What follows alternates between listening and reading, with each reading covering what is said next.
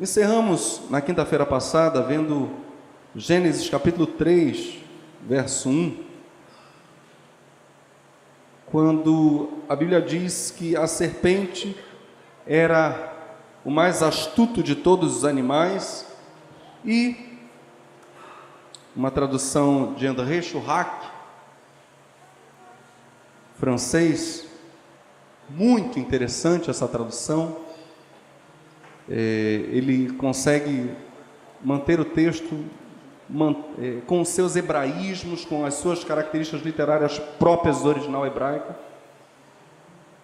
Ele cita o fato de a serpente ser a mais nua de todos os animais.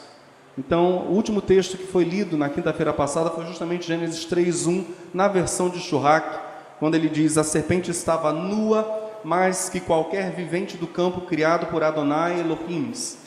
Ele diz à mulher, à sua mulher: "Assim Elohim diz: Não comereis de toda a árvore do jardim."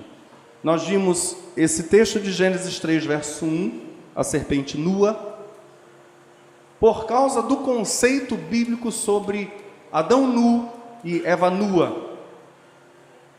Ou seja, relembrando tudo aquilo que Deus poderia revelar por meio de Adão para Eva, e tudo aquilo que ele poderia revelar por meio de Eva para Adão, ele o faz no Adão nu, na Eva nua. Ou seja, Deus está desnudado, Deus está totalmente entregue a uma revelação totalmente dada. Para isso, voltando mais um pouquinho, nós vimos que era necessário que Eva fosse criada para que, diferente da natureza e diferente do próprio espírito que habitava em Adão, Adão pudesse comungar com Deus e ver a glória de Deus e ver a expressão do amor de Deus em um ser que seria semelhante a ele. Não seria como a natureza, que apesar de ter a glória de Deus, não poderia se comunicar com Adão. Não seria como espírito, sopro de vida dado ao próprio Adão, porque o sopro de vida não conversaria com ele, afinal de contas, era o próprio Adão. Mas Adão recebe Eva, sobretudo, como a mais pura expressão do amor de Deus. É Deus se revelando a Adão na Eva nua. Ou seja, é um Deus totalmente entregue, é uma revelação totalmente dada, sem barreira alguma, sem nenhum obstáculo para a revelação. Só que Gênesis 3:1 fala que a serpente também estava nua, mais nua, mais dada, mais evidente, mais aspas, revelada que qualquer outro animal do campo.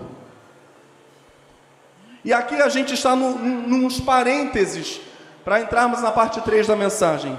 Fala-nos, Senhor. A serpente mostrava uma vulnerabilidade, uma acessibilidade, diga acessibilidade. A serpente mostrava uma franqueza. E o texto nos leva mesmo a crer que era normal animal falar. Realmente uma surpresa em Eva, porque não é para haver. Estranho, né? A serpente mostrava uma vulnerabilidade, uma acessibilidade, uma franqueza, que seria justamente a causa da ruína dos nossos pais, Adão e Eva. Ela era totalmente dada.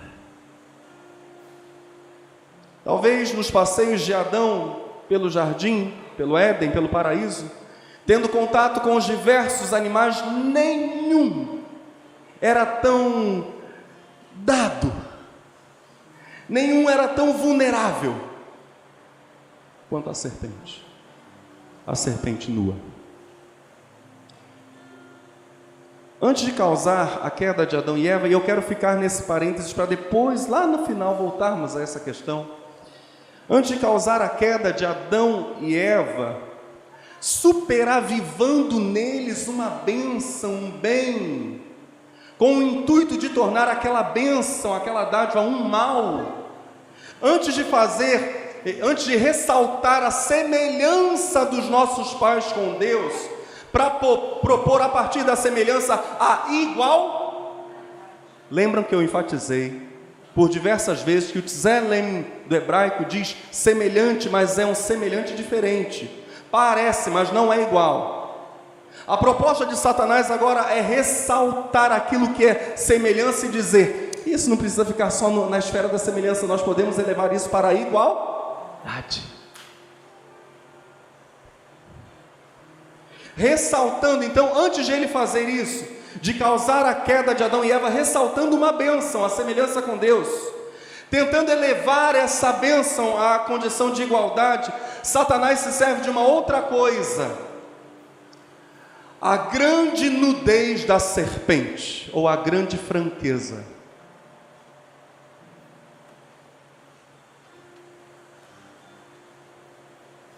E essa pergunta que eu faria, mas agora já nem preciso mais fazer, seria ela o mais eloquente animal?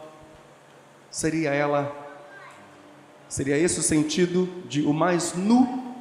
Muito provavelmente sim. Bem, o pecado então surge na raça humana como uma superelevação de um bem sobre outro bem. Preste atenção. O pecado surge na raça humana como a superelevação de um bem sobre outro bem.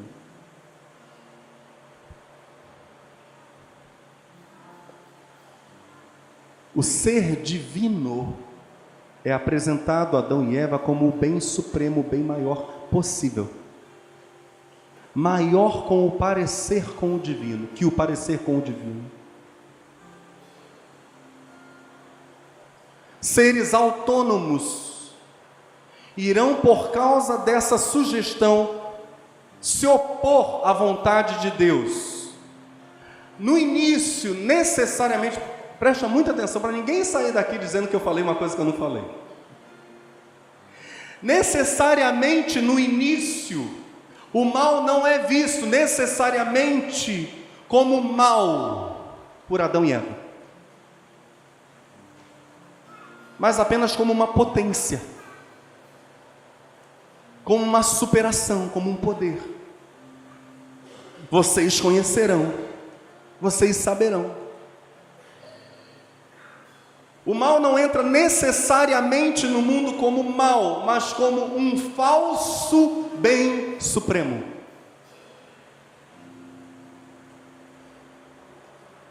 Então, aquela pergunta típica: como Adão e Eva pecaram sendo perfeitos? Quem já não se fez essa pergunta, né? Como aqueles que eram perfeitos puderam pecar? Porque eles buscaram um falso bem supremo, que, ainda que parecesse possivelmente para eles bem, na verdade era um mal. Isso concorda com a declaração de Eva para Deus, depois que o Senhor vem no jardim, Eva diz: Nós fomos enganar. É isso que ela diz. E Deus não a contesta. A serpente me enganou. E eu comi. Ela foi convidada, preste atenção, por Satanás, possivelmente. nós estamos trabalhando aqui com uma possibilidade. Possivelmente a combater um mal.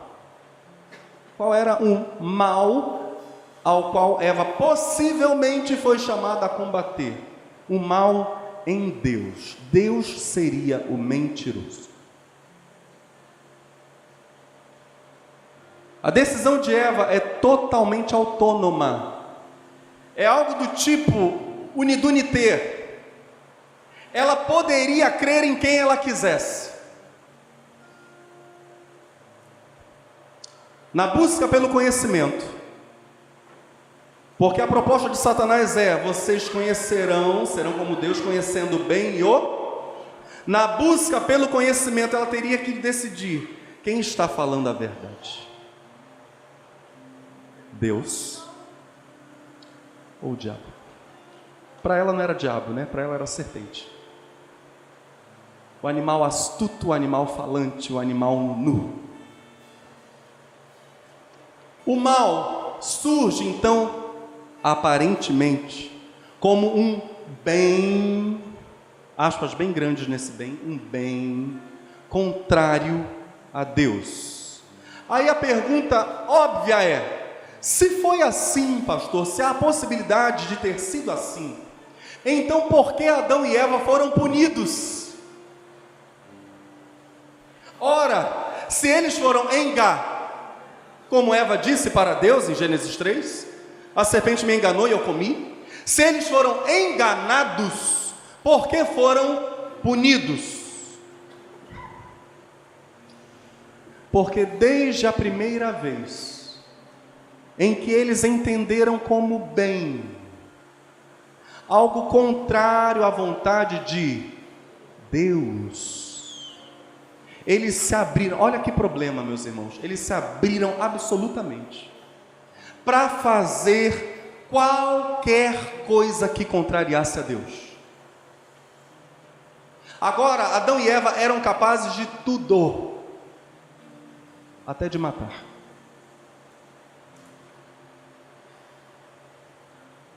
Ou seja, eles efetivamente se tornaram maus. Tinham que ser punidos. Puni-los seria o único meio, presta muita atenção nisso, seria o único meio de Deus evitar que eles contradissessem sem receio algum os seus mandamentos. Se Deus não pune Adão e Eva, o mal neles não teria freio algum. Quem está entendendo, diga amém. Mal sem freio. Deus precisava frear o mal em benefício de Adão e Eva. Olha só, nós voltamos ao conceito de Deus ser amor em Gênesis 3, mesmo quando Ele está punindo, porque o Pai corrige ao Filho ao qual Ele. A gente não vai escapar disso nunca. Deus está corrigindo porque isso é estritamente necessário. Se Ele não fizer isso, não há mais nada que freie Adão e Eva. Já surgiu um rompimento dentro deles qual é o rompimento? Eles desobedeceram a Deus, foram enganados pela serpente. Agora, quem garante que quando Deus diz não agrida, ele tem que ser obedecido? Vai que ao agredir tem alguma coisa boa por detrás desse mandamento. Olha que problema. Quem garante que se agora, quando Deus diz não minta, nós não podemos mentir, mas será que não tem alguma vantagem por detrás disso? Deus foi posto em xeque, quando Deus é posto em xeque, o amor e todos os valores morais são postos em xeque. Aliás, é exatamente isso que acontece quando uma sociedade beira o ateísmo. Quando se descamba para o ateísmo, nós perdemos todos os absolutos morais. Quem está entendendo, diga amém porque Deus é a nossa referência de certo e e só. Tira Deus. Você tem o caos. Não sei quantos viram esta semana uma reportagem sobre dois americanos, uma, uma senhora e o filho dela, que tinha sido posto para adoção. Viram isso? E agora ele reencontrou a mãe ele sabe que é a mãe, ela sabe que é o filho, eles estão apaixonados, estão lutando na justiça para ficarem juntos. E tem gente na internet defendendo isso. Isso é incesto. Mas quando você tira Deus da história, tudo é relativizado. Agora você não tem mais certo e errado. Está valendo tudo. Eva aparece como um ser que tem um papel fundamental no desenvolvimento de Adão. Assim como Cristo não nasceu sabendo tudo, aliás, Lucas vai dizer, e crescia o menino em sabedoria, em estatura e graça diante de Deus e dos. Homens. Assim como Jesus não nasceu pronto, no sentido de, ah, ele já sabe tudo. Adão também não nasce pronto. Aliás, Jesus é chamado no Novo Testamento de segundo Adão, ou de último Adão. Eles guardam similaridades. Adão foi um ser que, desde a sua formação, foi crescendo em conhecimento, amadurecendo. Mas ser perfeito, ou seja, ser sem pecado, não é saber tudo, mas é ser absolutamente obediente a Deus. E nisto, Adão, antes da queda, era perfeito. Ele era absolutamente obediente. Não significa, olha só, não significa não ter direito, presta atenção, hein? A ter uma vontade diferente da de Deus. Porque a gente vai olhar para Jesus no Getsemane e vai dizer: Pai, se possível, ele vai orar dizendo: Pai, se possível, passa de mim este. Contudo, ou seja, ele tinha uma vontade dele, distinta da vontade do Pai, mas ele submete a sua vontade à vontade do Pai, e nisso ele não pecou. Jesus era varão perfeito, nunca pecou. Voltando, Adão era perfeito não no sentido de já nascer sabendo tudo, já ser formado tendo todas as informações. Nem Jesus foi assim, que era Deus conosco, Emmanuel. Adão foi um ser que precisou crescer, se desenvolver. Não era também perfeito no sentido de não ter uma vontade própria, porque nem Jesus, varão perfeito, jamais pecou, foi assim. A perfeição adâmica consistia em uma perfeita obediência à vontade de Deus. Agora, se ser perfeito não significa não ter uma vontade, e se ser perfeito não significa já ter todas as informações aqui dentro. Nós podemos ir para Gênesis 2:18 na versão de Churrac e entender uma das funções primordiais de Eva antes da queda. Gênesis 2:18. Hum. Adonai Elohim diz: não é bom para o terroso estar sozinho. Quem é o terroso? Adão. Farei para ele. Eu vou pedir só para os homens casados falarem isso agora comigo. Olha só, hein? Diga assim: farei para ele uma auxiliar contra ele. Uai.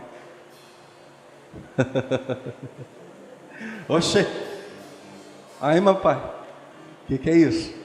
Será que esse homem traduziu o hebraico correto?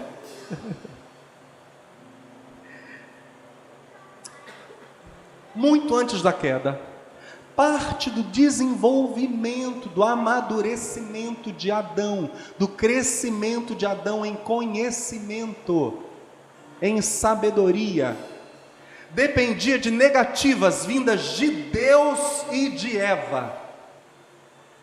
Eu estou falando de antes da queda, viu?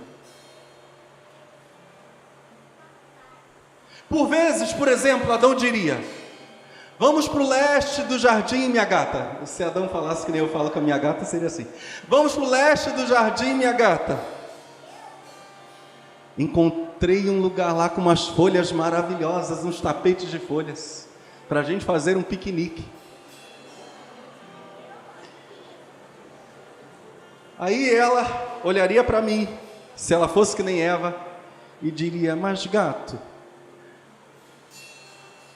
você tem me chamado de gato, meu bem?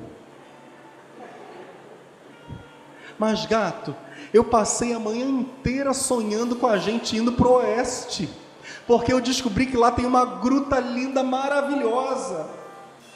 E eu tenho quase certeza, gato, que você ainda não conhece aquela gruta.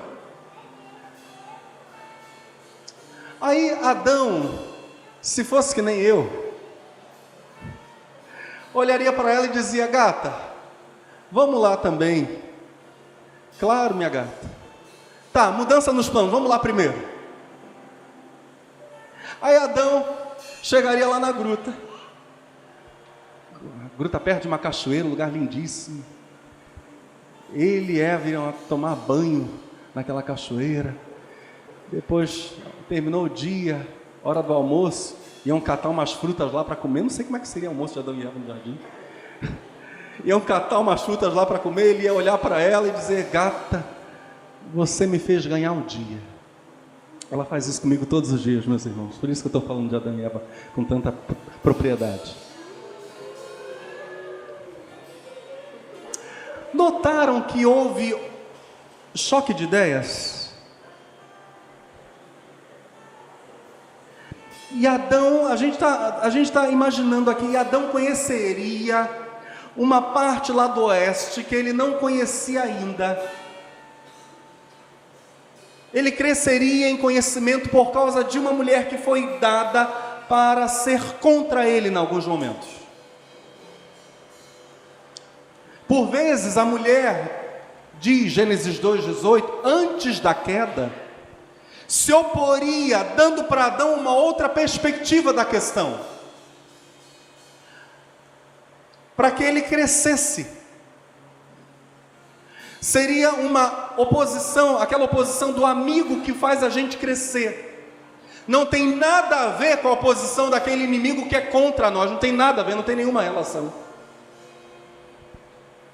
Eva não ficaria triste, não ficaria ressentida, Eva ficaria em paz, certa de que Adão escolheria o melhor para ambos, ela se alegraria na alegria dele, eles viveriam em harmonia, porque contrariedade nem sempre é opor. Nem sempre. Voltando para Cristo e o Pai no Getsemane, o Senhor Jesus diz: Pai, se possível, passa de mim este cálice, contudo seja feita a tua vontade, não seja feita a minha. E o pai não tira o cálice, o pai deixa o filho ir para a cruz e o filho bebe o cálice até a última gota. E o filho, dizia a profecia de Isaías, veria o fruto do seu penoso trabalho, que somos nós. Aleluia e o filho veria o fruto do seu penoso trabalho e se alegraria. Mas, voltando para um conceito que nós vimos na quinta-feira passada também, que é um sinal de autoridade, quando Eva é apresentada para Adão, ele faz uma declaração: Esta agora é. Vamos lá, minha gente. Esta agora é osso, carne,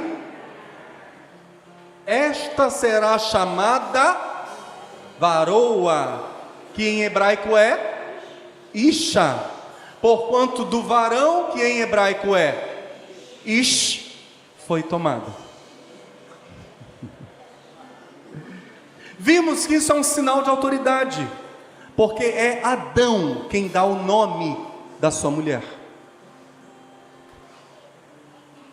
Mais tarde, inclusive, é ele que vai dizer que ela se chamará Eva. Mas é ele agora quem diz será chamada varoa. Isso, vimos, faz parte de culturas tanto no Ocidente quanto no Oriente. Isso não é exclusivo dos orientais. Dar nome é sinal de autoridade. Agora, o detalhe que nós não vimos na quinta passada e precisamos ver agora. Eu disse para vocês que Moisés foi quem escreveu Gênesis até esse momento. Vem falando sobre macho e fêmea. A partir do momento em que Adão diz será chamada varoa, Moisés para de falar macho e fêmea para ficar falando sempre, escrever sempre no relato do Gênesis, homem e mulher. O que acontece é que quando é dito que Adão dá o um nome para a mulher, também a Bíblia muda a forma de se referir ao próprio Adão. Ou seja, não só algo sobre ela é definido por ele, algo sobre ele é definido por ela.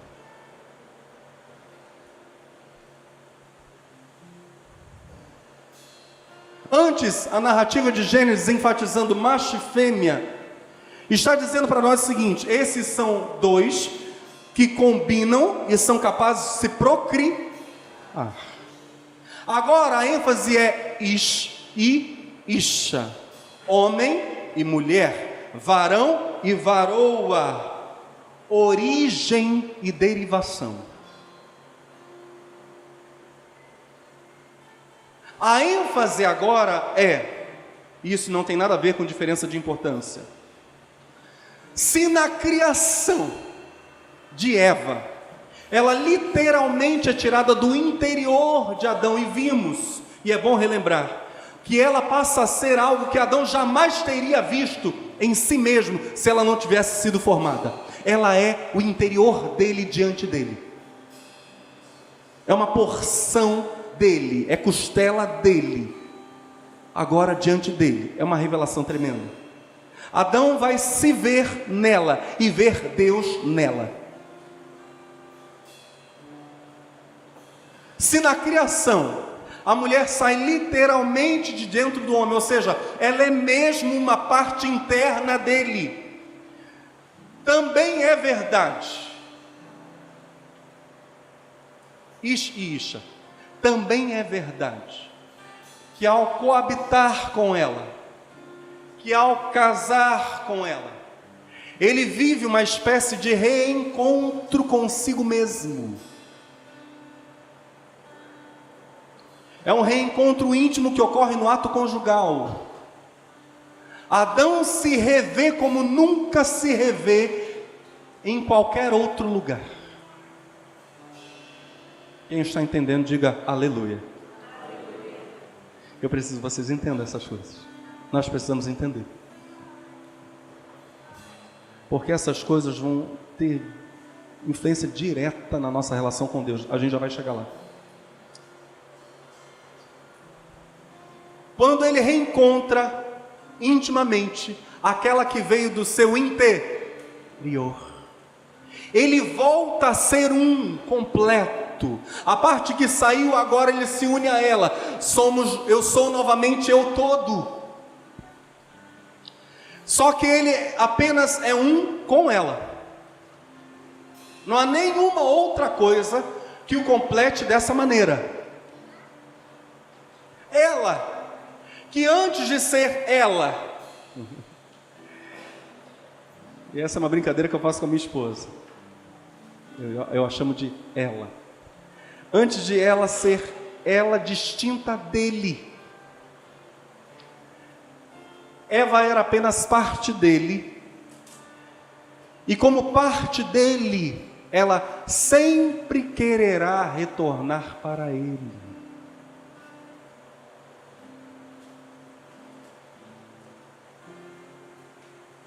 Sempre há um desejo do ser derivado voltar para a sua origem. Não existe, preste atenção, não existe filho ou filha que de modo natural, isso é da natureza, que de modo natural não queira seus pais. Isso não existe.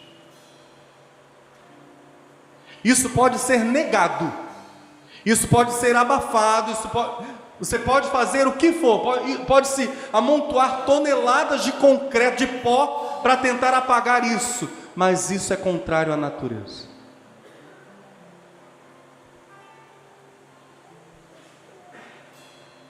Por isso, e dentro desses parênteses, de vez em quando, em atendimento, às vezes eu ouço histórias muito sérias, muito tristes, muito fortes. Por exemplo, de filhos que eram espancados. Espancados sempre depois do relato, particularmente se for mãe espancadora, sempre depois do relato eles tentam amenizar a figura da mãe. Isso é natural do ser humano. Pode ter sido a, a pessoa mais monstruosa na vida do filho. mas o filho tentará contemporizar aquela imagem. Nós amamos a nossa origem. O nosso ser clama pela nossa origem. O nosso corpo pede a nossa origem.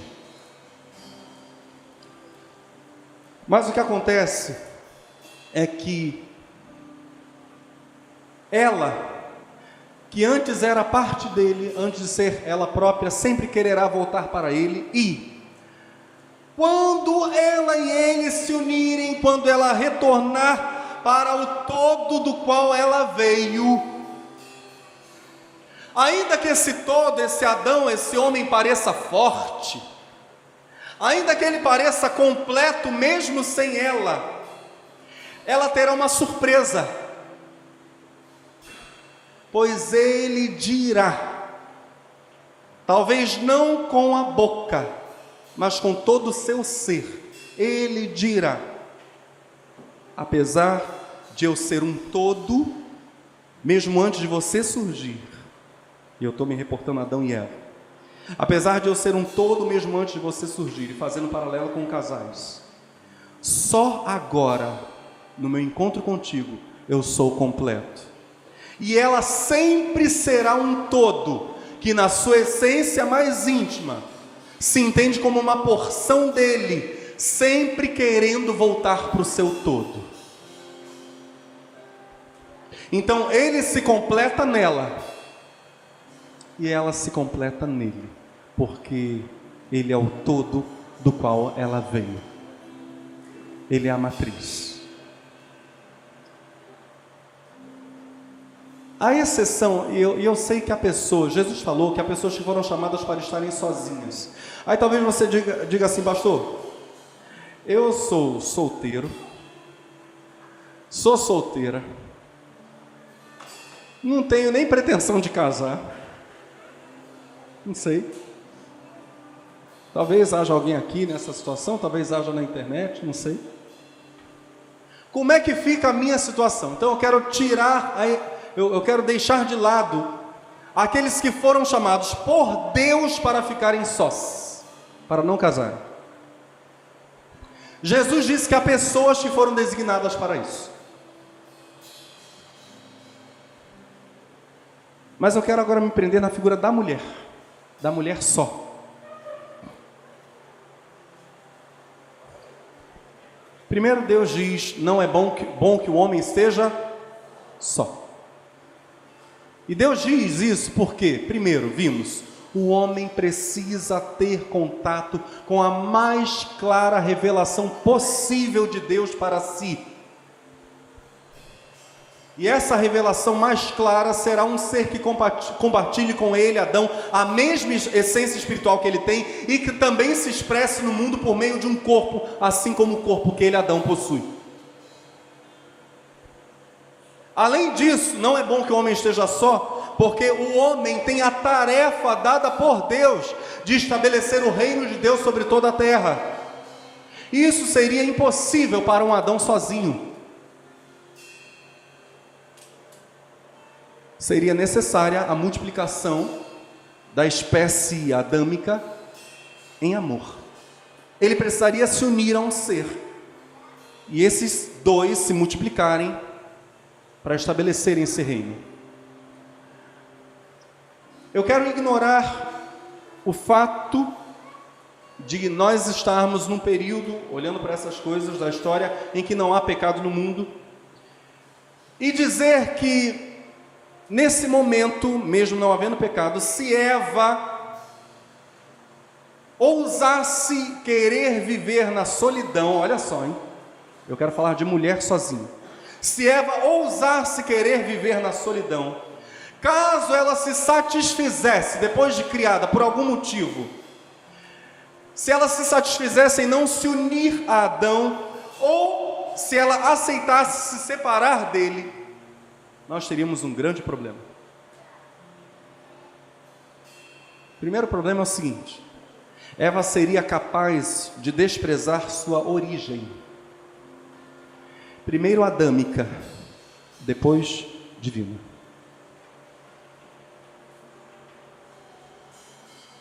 no momento em que ela entendesse que ela não precisava voltar para Adão, se unir a ele sua origem, no momento em que ele, a fonte da qual ela brotou, se tornasse dispensável, paralelamente ela correria o enorme risco de desprezar a outra fonte da qual ela derivava, que era Deus. Em segundo lugar, apesar da sua existência, existência derivada, já que Eva proveio do homem, se ela olhasse para ele e dissesse: Eu não me satisfaço mais nele, eu posso me separar dele, eu posso viver desconectada dele. Nós correríamos o risco, e eu estou ignorando que não havia pecado nesse momento da história ainda, eu estou falando diante de, ato, de Gênesis 3. Nós correríamos o risco de ter uma Eva autóctone, fria, desvinculada, agora, desvinculada afetivamente de tudo e eu quero explicar o porquê desse tudo. Eva veio da terra? Sim ou não? Não. Eva veio de? Só que Adão veio e a conexão de Eva com a terra era por meio de Adão. Adão era a ponte conceitual entre Eva e a terra. Eva veio de Deus? Sim ou não? Não. Diretamente não. Eva veio de Adão. O sopro que estava nela foi o sopro de Deus colocado em Adão. A conexão de Eva com Deus sofria e muito a influência de Adão. Olha que problema. Ou seja, Eva veio da terra porque veio de Adão, que veio da terra. Eva veio de Deus porque veio de Adão, que veio de Deus. Ou seja, há uma certa percepção do amor de Deus que Eva só encontra em seu Adão. Presta atenção, hein? E há uma percepção da beleza da vida e da criação que Eva também só encontra no seu Adão.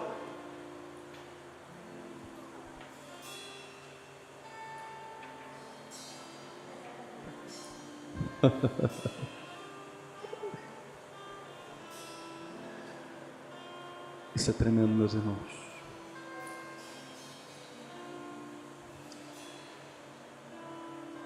Eva, em terceiro lugar, se se satisfizesse em não se unir a Adão, ou se aceitasse se separar dele, se sentiria, olha que problema, ela se sentiria à vontade para descumprir duas ordens divinas intimamente ligadas: estabelecer o reino de Deus sobre a terra e multiplicar-se.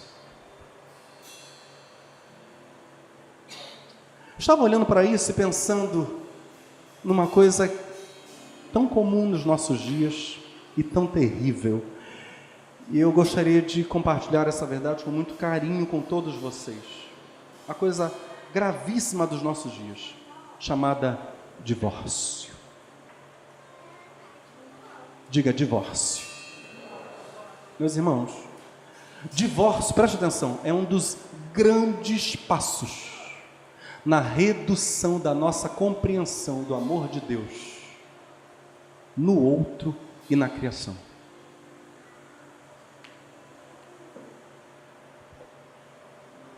Vamos revisar os pontos que já foram vistos agora e ampliá-los. Olha só.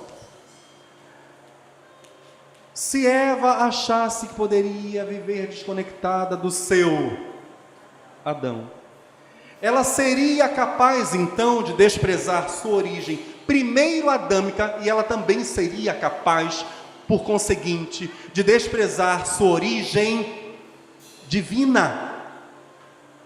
Estamos juntos aqui? Adão, se eles se separassem, seria capaz de desprezar seu legítimo complemento. Agora, primeiro em Eva e depois em Deus. Porque ambos, um para o outro, eram revelação de Deus, do amor de Deus. Para a mulher, o divórcio seria essencialmente a negação da sua origem. Porque no momento do ato conjugal, misteriosamente eles passam a ser um numa equivalência com Adão e Eva.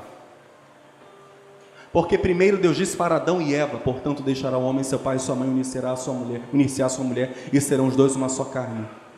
Essa palavra se aplica a marido e mulher por equivalência. Ou seja, quando o homem se une à sua mulher, eles passam a ser como Adão e Eva. Há uma fusão misteriosa. Eu vou usar um termo da teologia que nada tem a ver com esoterismo. Há uma união mística. Ato conjugal não tem nada a ver com gato e cachorro. Não tem nenhuma relação. É união misteriosa. É união transcendental. É a única coisa no Novo Testamento sobre o qual a Bíblia diz: venerado entre vós seja o leito, autor aos Hebreus, o leito sem mancha, sem mácula. A única coisa que a Bíblia diz deve ser venerado no Novo Testamento é o leito sem mácula. Tamanha a transcendência e o valor do casamento, do ato conjugal, da união sexual de homem e mulher. É algo totalmente sobrenatural. Para a mulher, o divórcio é, portanto, por equivalência com a união de Adão e. Eu preciso que você esteja aqui comigo. Pela equivalência com a união de Adão e Eva. Para a mulher, o divórcio é negação da sua origem. É um tipo, olha só, hein? É um tipo de negação de paternidade. Que sempre, olha aí, hein? Aí a gente entende, meu bem porque tanta dificuldade da nossa geração, dessa geração, de compreender e de, de sentir e de se deixar tocar pelo amor de Deus. Enquanto uns estão se derramando na presença do Senhor, outros estão duros que nem rocha. Você vai entender por quê. O porquê é o seguinte: o divórcio é a negação das origens, um tipo de negação de paternidade que sempre comprometerá a visão do amor do Deus Pai Esposo.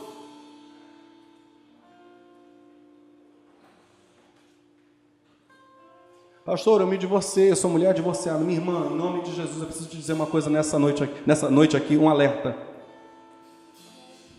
Você precisa conscientemente lutar contra equívocos na sua visão acerca do Deus Pai Esposo. Senão a sua relação com Deus será comprometida e a sua intimidade com Ele. Não sei a causa do seu divórcio. Não sei se seu marido lhe batia, não faço a menor ideia. Se é isso, você terá que desvincular essa figura do Deus Pai esposo da Bíblia.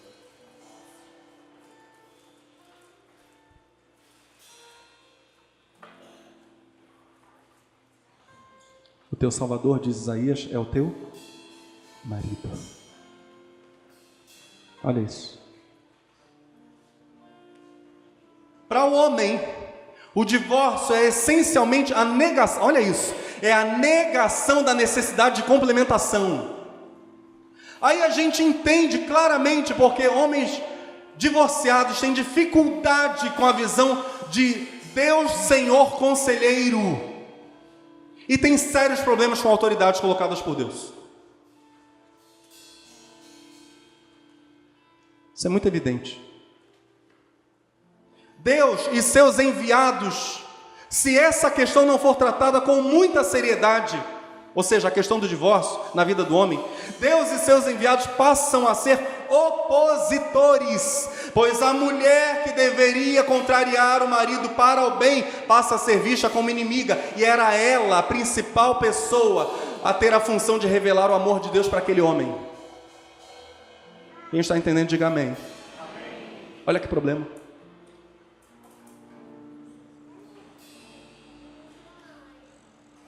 O divórcio fere em cheio a nossa visão sobre Deus. Não é uma questão secundária, não é uma questão comum, ah, vou separar aqui. Não, porque casamento é referência da relação com o Senhor. O marido vê na esposa a maior expressão do amor de Deus. Se essa expressão é danificada, pior, se essa expressão é abandonada, é rejeitada, como ficará a compreensão do Deus fiel, ou sobre o Deus fiel? Como ficará isso? Isso está comprometido. O Deus que, por exemplo, se opõe, mas só se opõe por amor, isso ficará comprometido. Quando Deus quiser dizer não para esse homem, ele entrará em crise. Ele não terá estrutura para ouvir o não de Deus.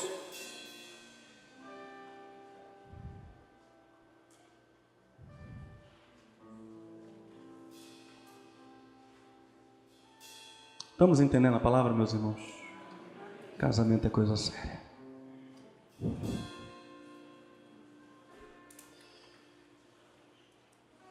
Se um é parte do outro, se um é corpo do outro, a gente pode fazer uma pergunta bem simples. E eu faço a pergunta: o que, é melhor? Ficar sem um braço ou ter um braço ainda que ele sofra de reumatismo?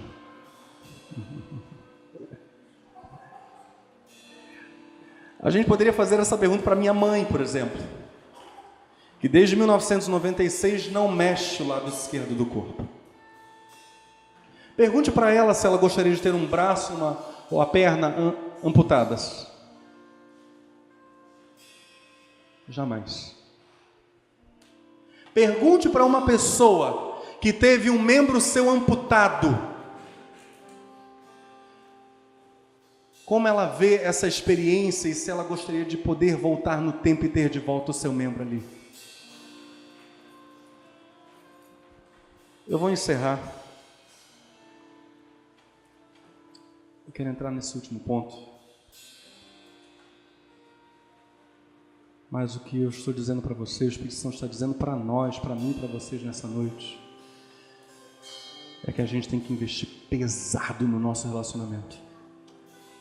Quem é casado investe pesado. Não investe pouco, não investe muito.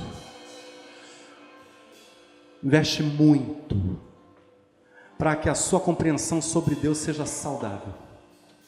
Quem está pretendendo casar? Temos alguém aí pretendendo casar?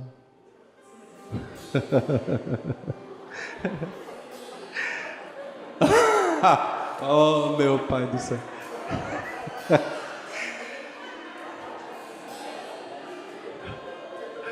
Meu pai, amor, vamos fazer um, um, um suco de maracujina hoje.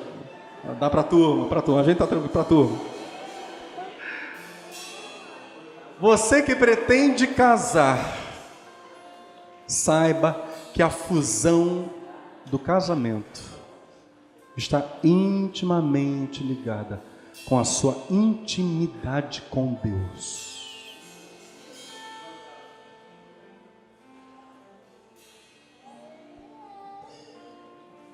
Último ponto.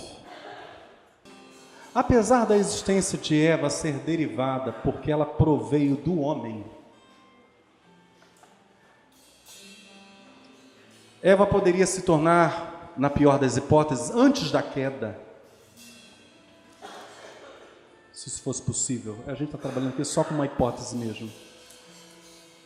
Um ser autóctone, frio, desvinculado afetivamente de tudo, da criação e do seu marido. Eva veio da terra porque veio de Adão, que veio da terra. Eva veio de Deus porque veio de Adão, que veio de Deus. Há certa percepção do amor de Deus que Eva só encontra em seu Adão, e certa percepção da beleza da vida e da criação que ela também só encontra no seu Adão. Agora, Deus disse que não é bom que o homem esteja e que ele deve deixar seus pai, seu pai e sua mãe e se unir à sua mulher. A mulher é o complemento do homem. Existe uma certa revelação de Deus que ele só faz de si próprio para Adão por meio da Eva do Adão. E há certa revelação da glória de Deus na criação, que ele só faz de si mesmo a Adão por meio da Eva desse Adão. O problema é, o divórcio tende a criar uma autonomia na percepção da revelação. O que, é isso, pastor? Dentre os crentes com maior tendência ao isolamento, à autossegregação, estão os conjugalmente infiéis e os divorciados.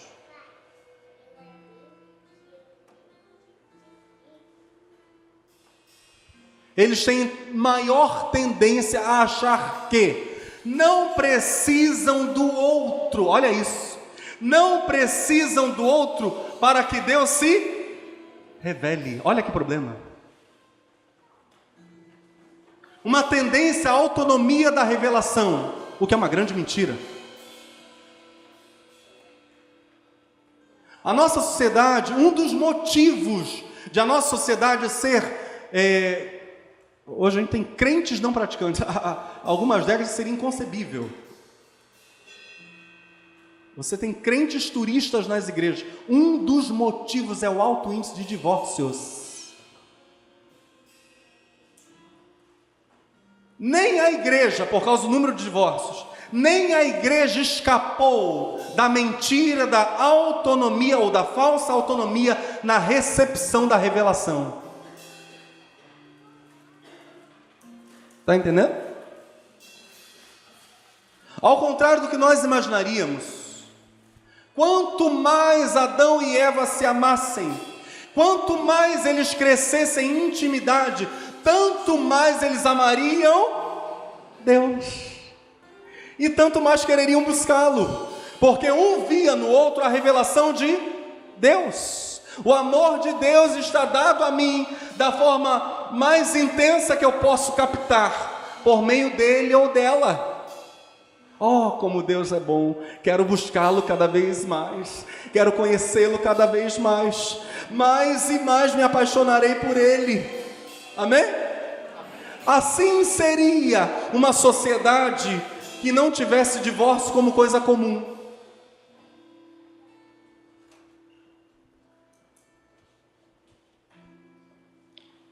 Aqui eu preciso fazer uma distinção. É o último conceito. Entre amor conjugal e obsessão sexual. Preciso distinguir bem isso. O cônjuge saudável, seja ele homem ou mulher, se completa no amor do outro, no corpo do outro, na vida do outro, mas esse outro para aquele que é o cônjuge saudável, esse outro o remete ao Criador.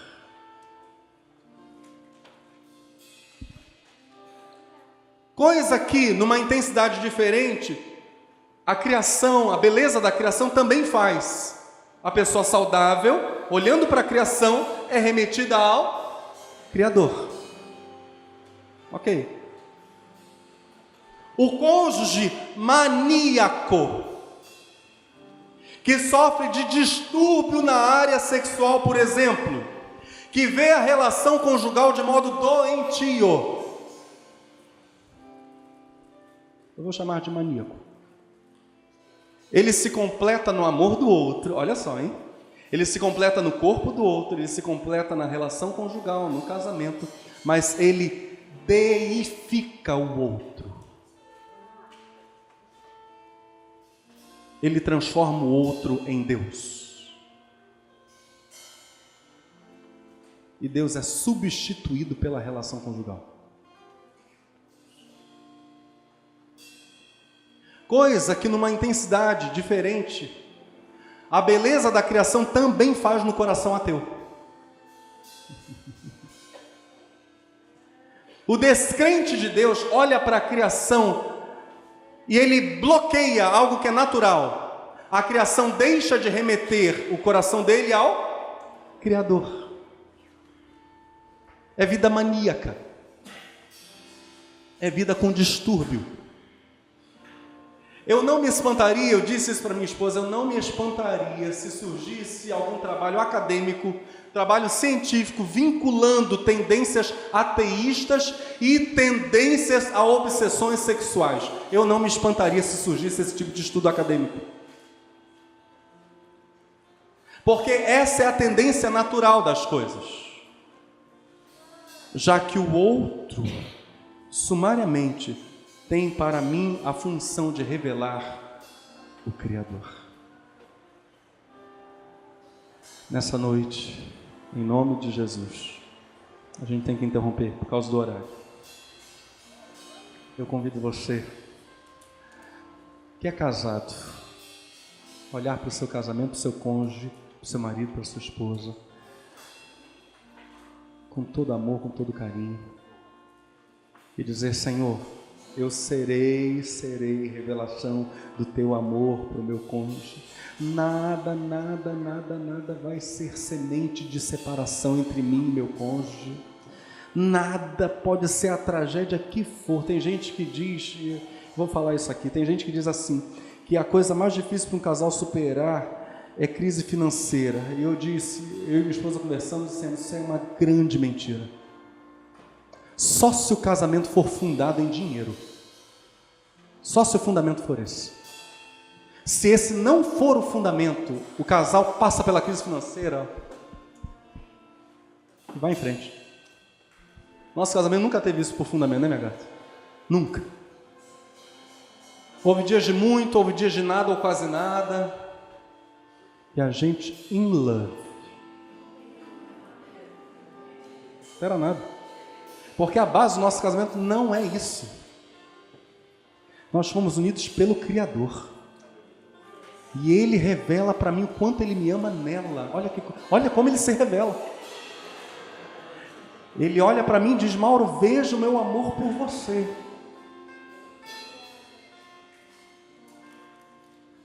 E ela olha para mim e diz: Meu Deus, como Deus me ama.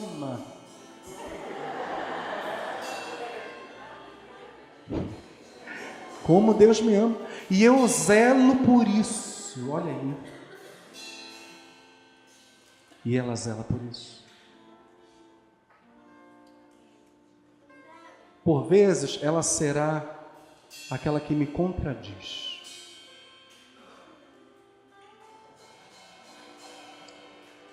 Porque ela me ama. E porque Deus a usou como meio para que eu seja cada vez mais eu mesmo cada vez mais maduro. Você que quer casar, olha, eu jamais casaria se eu não tivesse absoluta certeza que é o Senhor que preparou. Jamais me lançaria à aventura. Jamais. Nunca. Eu apaixonado por essa gata aqui, não vou me delongar não, eu apaixonado por essa gata. Pedi tantas provas ao Senhor. Provas e provas e provas e provas e provas, provas, provas até o último momento. Eu só não pedi prova no dia do casamento quando cheguei aqui antes dela. Ali já estava aprovado. Né? Quantas provas, Senhor, Senhor, Senhor, Senhor. Porque casamento, meus irmãos, é para a vida inteira. Que Deus ajuntou, não separa o homem. Porque senão vai ficar com problema até na relação com Deus. Não vai ver Deus direito. Vai ter uma visão toda turva, toda estranha sobre o Senhor.